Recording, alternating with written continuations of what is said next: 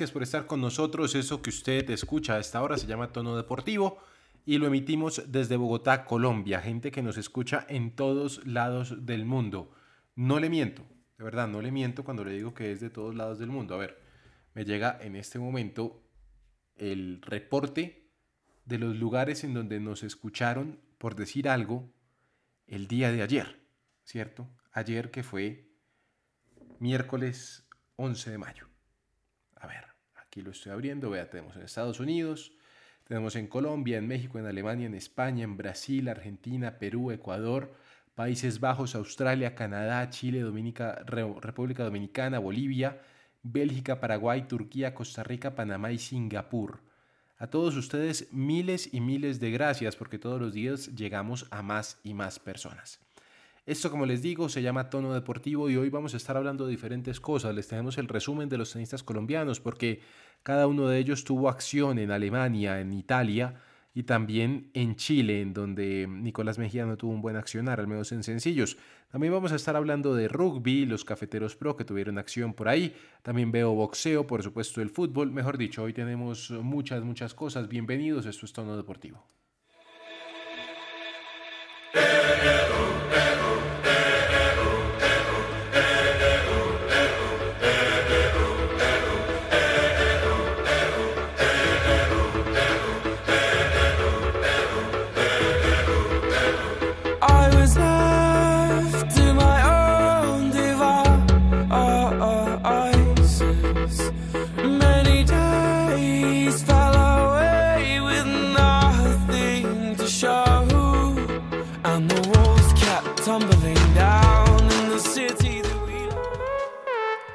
En tono deportivo, boxeo.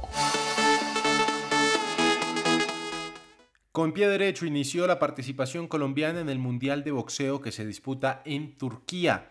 La colombiana Jenny Arias se enfrentaba ante una australiana, le ganó y avanzó a siguiente ronda. El día de hoy debuta la medallista olímpica Ingrid Valencia contra Nassim Kisaibu.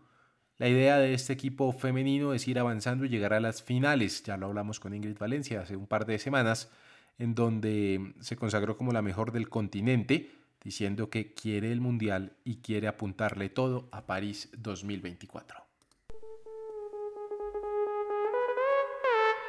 En tono deportivo, fútbol. Hubo final de Copa Italiana. Don Santiago Villarraga, ¿qué tal? ¿Cómo le va? Buen día. Alejandro, saludo cordial para usted, para todos mis compañeros y los millones de oyentes de tono deportivo. Y como usted lo dice, amargo, amargo, pero amargo debut de mejor, amargo despido de, temporada para la Juventus durante el 2022. El único título que podía pelear, la Copa Italiana, pues se le fue de las manos frente al Inter, donde salió derrotado el equipo de Turín cuatro goles a dos. Juan Guillermo Cuadrado estuvo durante los 90 minutos y de esta oportunidad el equipo del colombiano se despide ya de la temporada sin pelear ningún título. Pasaron casi exactamente cinco años para que la Juventus terminara una temporada sin levantar ningún trofeo.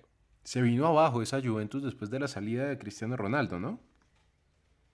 Sí, es preocupante porque en- si miramos la trayectoria pasó durante esta temporada, pasó de líder en, el, en la Champions League. Por favor, siga, siga. Sí, entonces mire, pasó de, de líder en, la en, en el grupo de la Champions League. El tema es que salió en octavos de final contra un Villarreal que de una u otra manera pues fue la sorpresa.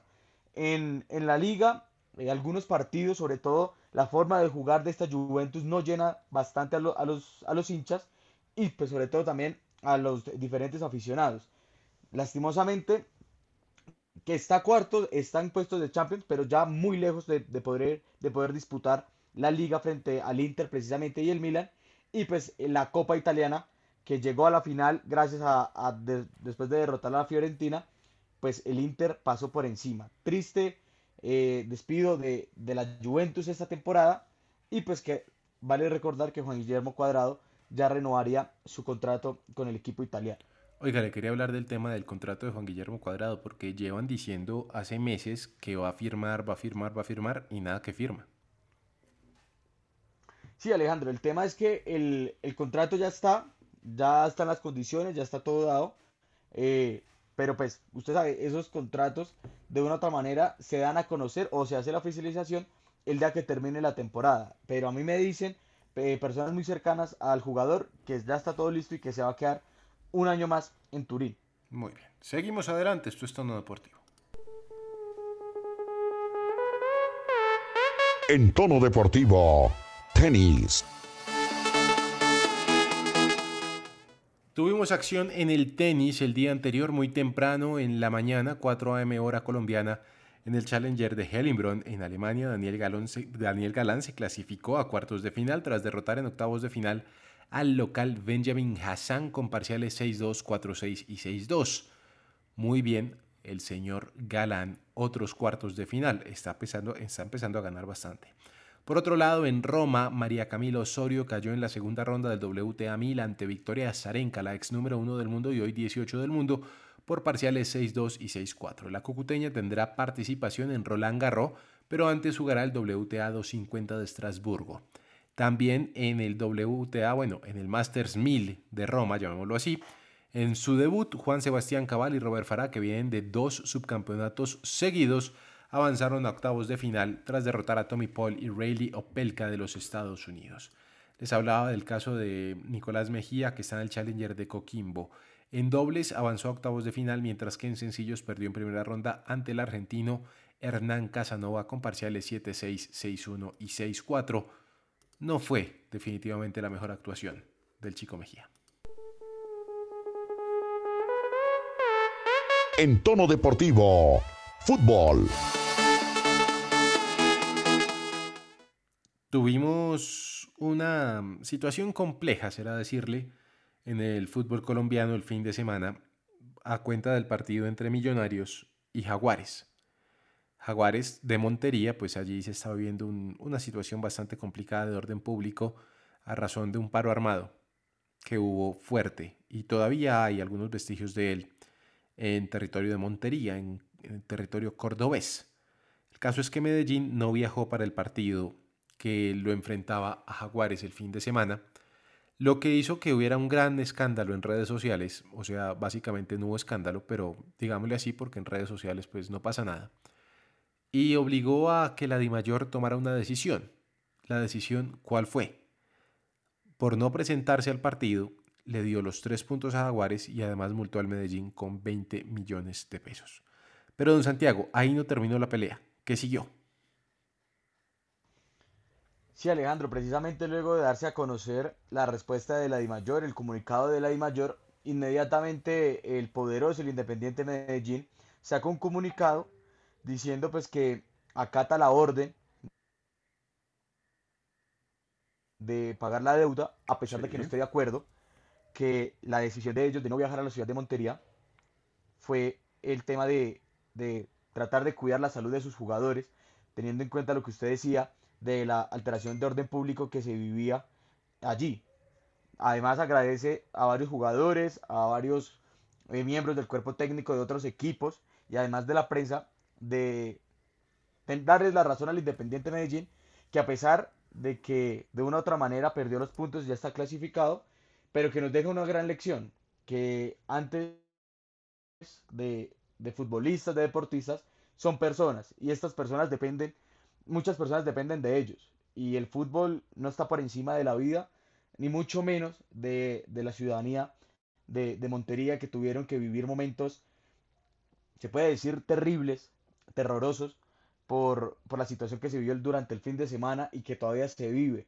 Y a pesar de que el alcalde de Montería diga que estaba a garantizar la seguridad, la seguridad no se garantiza ni con 3.000 ni con 4.000 hombres dentro del estadio. La seguridad se tiene que garantizar es a la ciudadanía y no a 11 jugadores. Santiago, yo... Es que a mí esta situación me genera muchos conflictos, diría yo. Porque lo hemos dicho, ¿no? Al fin del cabo, el fútbol es de ellos, no es nuestro. El fútbol dejó de ser nuestro el día que ellos dijeron que era de ellos. De unos pocos, los verdaderos dueños del fútbol fueron las palabras. pero me preocupan las personas, los jugadores. Usted nos hablaba hace unos días de la posibilidad de que los jugadores entraran a un paro. ¿En qué terminó esa situación? Pues Alejandro, precisamente recordemos que esa reunión se dio el día lunes, en horas de la tarde, a esos de, las 6 de la tarde, donde pues los capitanes, usted sabe, a Pro y los capitanes se reunieron, miraron la situación. Esa reunión ya estaba planeada, no fue por la situación que se presentó el fin de semana, precisamente se presentó eh, lo sucedido en Montería, los capitanes hablaron, eh, llegaron al acuerdo que se podía presentar a, una huelga, un paro, se puede decir así, de jugadores.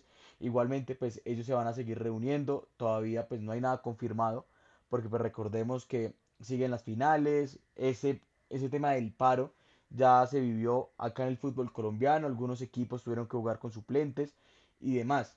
Eh, se, empezó a decir, y me dicen a mí de, esa reunión, se presentó la oportunidad del paro, sigue en pie, pero no es afirmada, no es 100% segura, se van a seguir reuniendo, se van a seguir hablando, sobre todo porque me cuentan que la situación que se vivió en Montería, el falta de colegaje, se puede decir así, de los jugadores de Montería frente a los de Independiente Medellín, eh, empezó a dividir eh, la, la asociación de, futbolistas, de exfutbolistas, y sobre todo porque la decisión que tomó Independiente Medellín Alejandro de Oyentes, no sé si ustedes sabían, también lo hicieron pensando en los jugadores de Jaguares.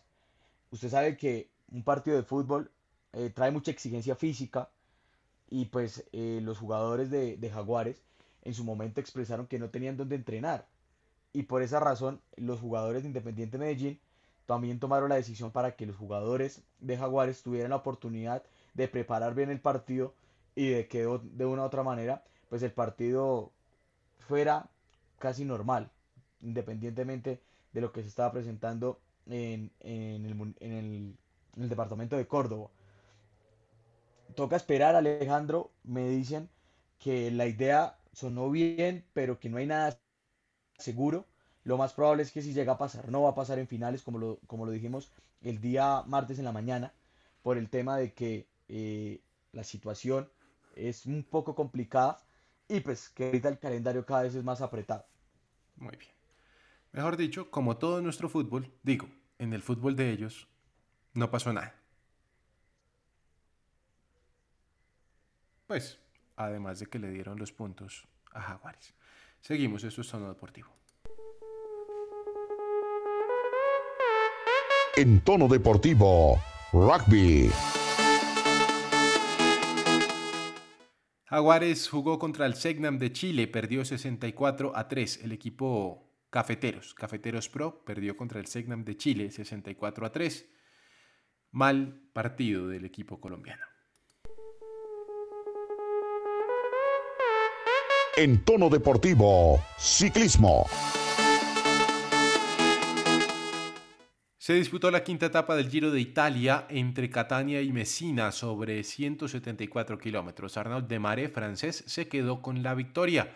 Fernando Gaviria ingresó segundo. Se le salió la cadena faltando un kilómetro para la meta. Se, le ha salido la cadena un kilómetro y no, no pudimos hacer nada. La, la, la frustración es porque deseo ganar y, y estar tan cerca, sentir las piernas e intentar lucharlo y, y perder no me gusta. Creo que pues, he hecho el estúpido al enojarme, pero, pero bueno, así es, cosas de carrera y hay más, camino, hay más camino aún por aquí.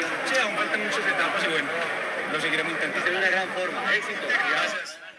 Lo seguirá intentando Fernando Gaviria, que vuelve de buena manera luego de varias lesiones e inconvenientes que había tenido con la salud.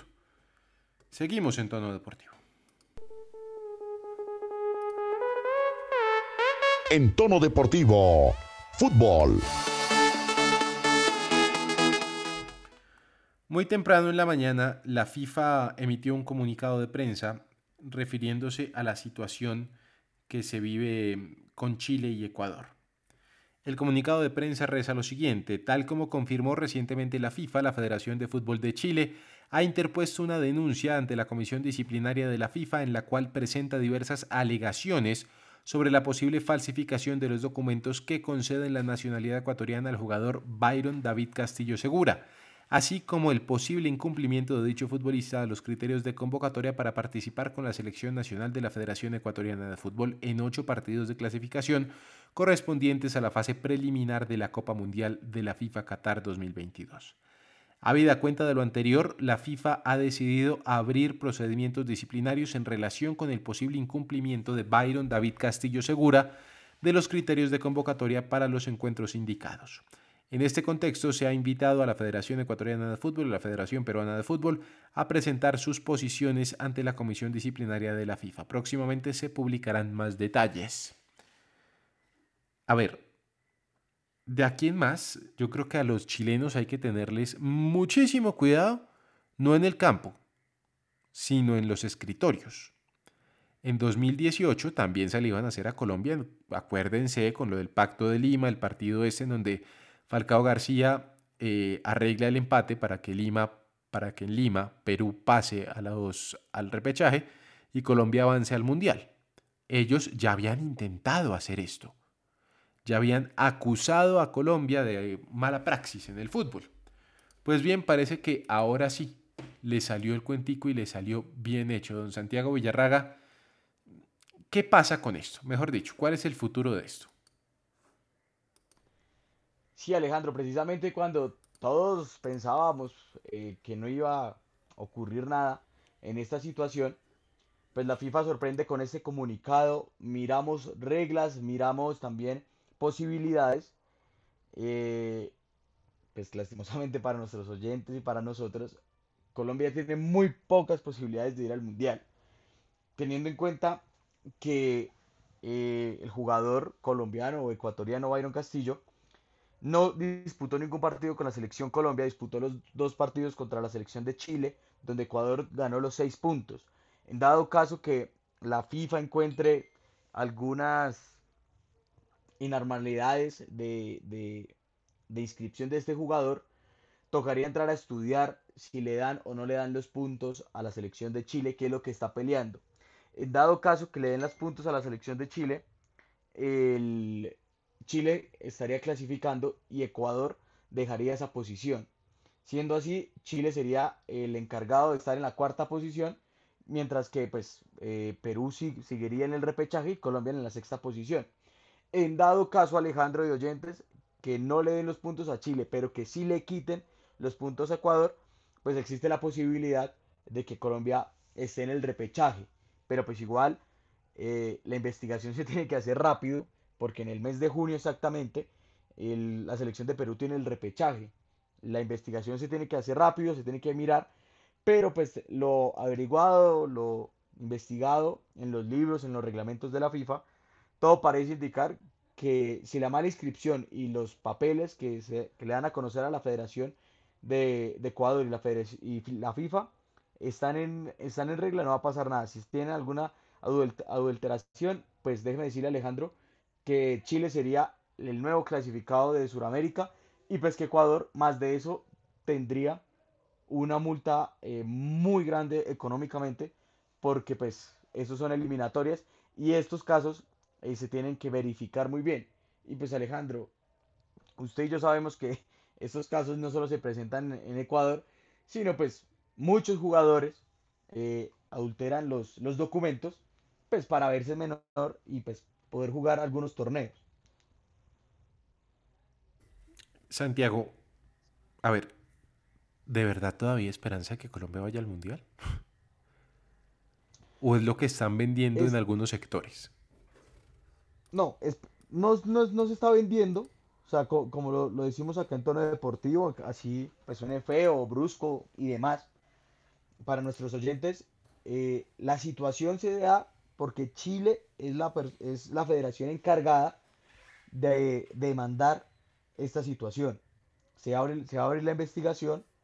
Eh, recordemos que en el reglamento, Alejandro, nosotros ya lo habíamos dicho acá en tono deportivo, dice que los equipos y las selecciones tienen un plazo de 30 días para demandar algún partido si ve que hay alguna irregularidad en la inscripción de algunos jugadores del otro equipo. Esos 30 días ya pasaron, ya no se puede demandar los partidos pero lo que sí puede hacer la FIFA es quitarle los puntos. Ahí es donde se entra a pelear si se los dan o no se los dan a Chile.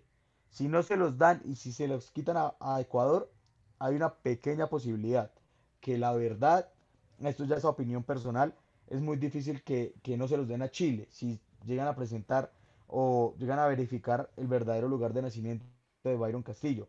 Es muy difícil que no se los den a Chile y por eso la, más, la selección más candidata a ocupar ese lugar de Ecuador es la selección de Chile, que es la que se encargó de presentar el documento como tal en la FIFA para que abrieran esta investigación. Pero sí vio que en el comunicado decía ocho partidos, ¿no? Sí, están alrededor. Mire, yo, yo hice la cuenta, me puse en la tarea, Alejandro, para tenerle toda la información a nuestros oyentes de cuántos puntos perdería Ecuador en la, en la inscripción. Ojo, toca recalcar esto, Alejandro. No es que haya jugado, es que esté inscrito en planilla, que haya estado en banco de suplentes o, o- o haya disputado algún- algunos partidos. Viendo esto, él ha estado en grandes convocatorias, en varias convocatorias de, de Gustavo Alfaro. El tema es que en ocho partidos estuvo inscrito en planilla. De esos ocho, Ecuador perdería casi 15 puntos exactamente. Muy bien, o sea que lo que habría que esperar es a quién se los dan o si los declaran nulos, ¿correcto? Exacto, eso es lo que toca esperar la verificación del comité disciplinario de la FIFA y pues recordemos que lo tiene que hacer en tiempo récord porque pues eh, cada vez falta menos para el repechaje y pues que no creo que la FIFA en este momento se vaya a meter en problemas, en algunas críticas sobre esta situación. Además toca verificar porque pues la historia que, que dio la selección, la Federación Ecuatoriana de Fútbol, perdón, es un poco rebuscada, aunque no estoy diciendo que sea mentira. Pero es que es- a mí me genera muchas dudas, Santiago, porque acuérdese que en Ecuador ya habían inclusive pasado por esto varias veces. Pues es que mira, Alejandro, tenemos que ser sinceros, le, le- le decimos a nuestros oyentes que pues, en el ámbito del fútbol es muy común que a los jugadores eh, se les cambie la fecha de nacimiento más- para que puedan disputar algunos. Más en el caso, Santiago, de este muchacho Byron, o sea, es que en tu- entre Tumaco y Ecuador hay un paso. Está un Exacto, paso. ese es el tema. Y no es el único, créeme que no es el único. Sí, y mire, si, si presenta, es algo que pasa muy similar con la selección de Venezuela. Hay muchos jugadores de, de la selección de Venezuela que nacieron eh, en la frontera, que nacieron en territorio colombiano, pues, pero pues que sí se hicieron su proceso de nacionalización del país. El tema es que, le estoy diciendo, estos son hipótesis que uno empieza a averiguar, uno empieza a mirar, y es una hipótesis que se maneja, es, de pronto la Federación de Ecuador tampoco sabía. Usted sabe, Mm, uno presenta los papeles y le pueden creer, pero pues toca mirar eh, si la federación en verdad verificó esos, esos, esos, esos documentos que se presentaron. Además, hay que tener en cuenta, la Conmebol también tiene estos documentos. La Conmebol también ya escribió no solo en eliminatorias a, a Byron Castillo, sino también en la Copa Libertadores que ha jugado el Barcelona de Ecuador. Ahí es el proceso va más largo y pues ahí ya se tendría que mirar cuál fue, eh, pues si hay alguna irregularidad primero y después pues mirar si, eh, cuál fue el papel que, que se adulteró y quién es el responsable. mejor dicho, se puede ir hondo. Problemas pueden haber y grandes. Y ojo que hasta le pueden quitar, le pueden dar una sanción al jugador de, de no disputar ningún torneo organizado por la FIFA, que prácticamente son todos. No. Pobre tipo, hombre. Óigame, eh, Copa Colombia. Tuvimos algunos encuentros de Copa Colombia. ¿Cómo le fue a los diferentes equipos? El Medellín, eh, básicamente en la épica, logró remontarle a, Tigres. A Tigres de Suacha. El, Independiente Medellín visitó la ciudad de Bogotá. Recordemos que este partido lo ganaba el equipo poderoso un gol por cero. Eh, durante los primeros minutos el equipo felino dio la sorpresa, marcando muy rápidamente en el partido, pero pues no fue problema para el equipo que dirige Julio Comesaña darle la vuelta y lograr vencer al equipo bogotano o de Suacha, como usted lo dice, dos goles a uno. También, ojo, ojo porque se le viene en la noche oscura a Guimaraes y al América de Cali, que luego de conocerse que ya no tenía que disputar más, eh, la liga colombiana no tenía ninguna posibilidad matemática para clasificar a los ocho, pues se esperaba que pusiera toda la pesada frente a la Unión Magdalena y pues en, el partido fue suspendido por algunos fallos en la electricidad, también alguna lluvia en el estadio Sierra Nevada. Además, Mm.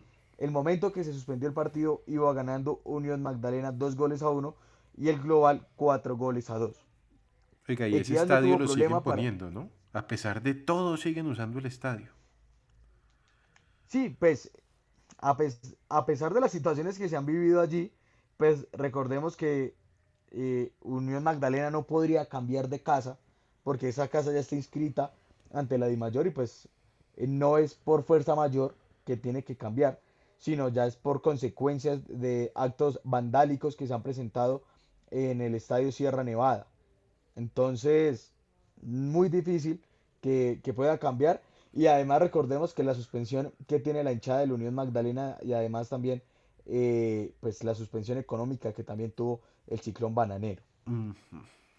Qué cosa con el ciclón bananero, hombre. Ese equipo sí. No debió haber ascendido en primera instancia, ¿no? Así es nuestro fútbol, Alejandro. No, no, sabe- no es nuestro. Acuérdese ya- que no es nuestro. Bueno, que bueno, sí, el, el fútbol de ellos, el, el que genera polémica y que lastimosamente no eh, la quinta mejor liga que nos vendieron, pues también ha pasado por los medios de comunicación internacionales, lastimosamente, no por lo bueno, sino por lo malo, porque las imágenes también llegaron en el partido de, de Jaguares Independiente Medellín, también llegaron a España, Argentina, y pues todos se preguntarán, pues que solo pasa en Colombia, ¿no? Don Santiago, la última para irnos. Sí, Alejandro, la última, recordemos que la selección sub-20 de, de masculina está en un microciclo en la ciudad de Bogotá, preparando lo que va a ser el torneo de Esperanzas de Tulón. Hablando con algunos miembros de la federación, recordemos que también Héctor Cárdenas, que es el que dirige esta selección, va a dirigir el partido de Colombia-Arabia Saudita. Eh, este, este partido se va a hacer mientras está el torneo Esperanzas de Tulón. Lo que me dicen es que el cuerpo técnico se va a dividir para que el señor Héctor Cárdenas pueda ir a España a disputar el partido, a dirigir el partido y pues también después se, se puede volver a Francia para seguir lo que va a ser el campeonato. Preguntando de convocados, preguntando quiénes podrían estar, me dicen que regresaría el Cucho Hernández, me dicen también que no van a llamar ningún jugador de los equipos que estén disputando las finales de la Liga Colombiana, es decir, ninguno de Millonarios, ni de Nacional, ni de Medellín, por ahora. Y además, tener en cuenta con este nombre, Herrera, Edwin Herrera de Independiente Santa Fe. En dado caso que Independiente Santa Fe no clasifique, me dicen que es un hombre fijo en la convocatoria de, del señor Cárdenas, que por cierto pasó una lista de 100 jugadores que, le, que has- ha venido mirando y que le gustaría tener en esta convocatoria. Bueno, ojalá lleguen al menos 20, ¿no? Distintos a los que ya conocemos. Don Santiago, feliz día. Alejandro, feliz día para usted, para todos los oyentes y le recordamos a todos los oyentes que nos pueden seguir en todas las redes sociales como Tono Deportivo y ahí les estará toda la información de lo que pase hoy en el Giro y toda la situación de la Copa Betplay de todos los deportistas que nos representan afuera de nuestro país.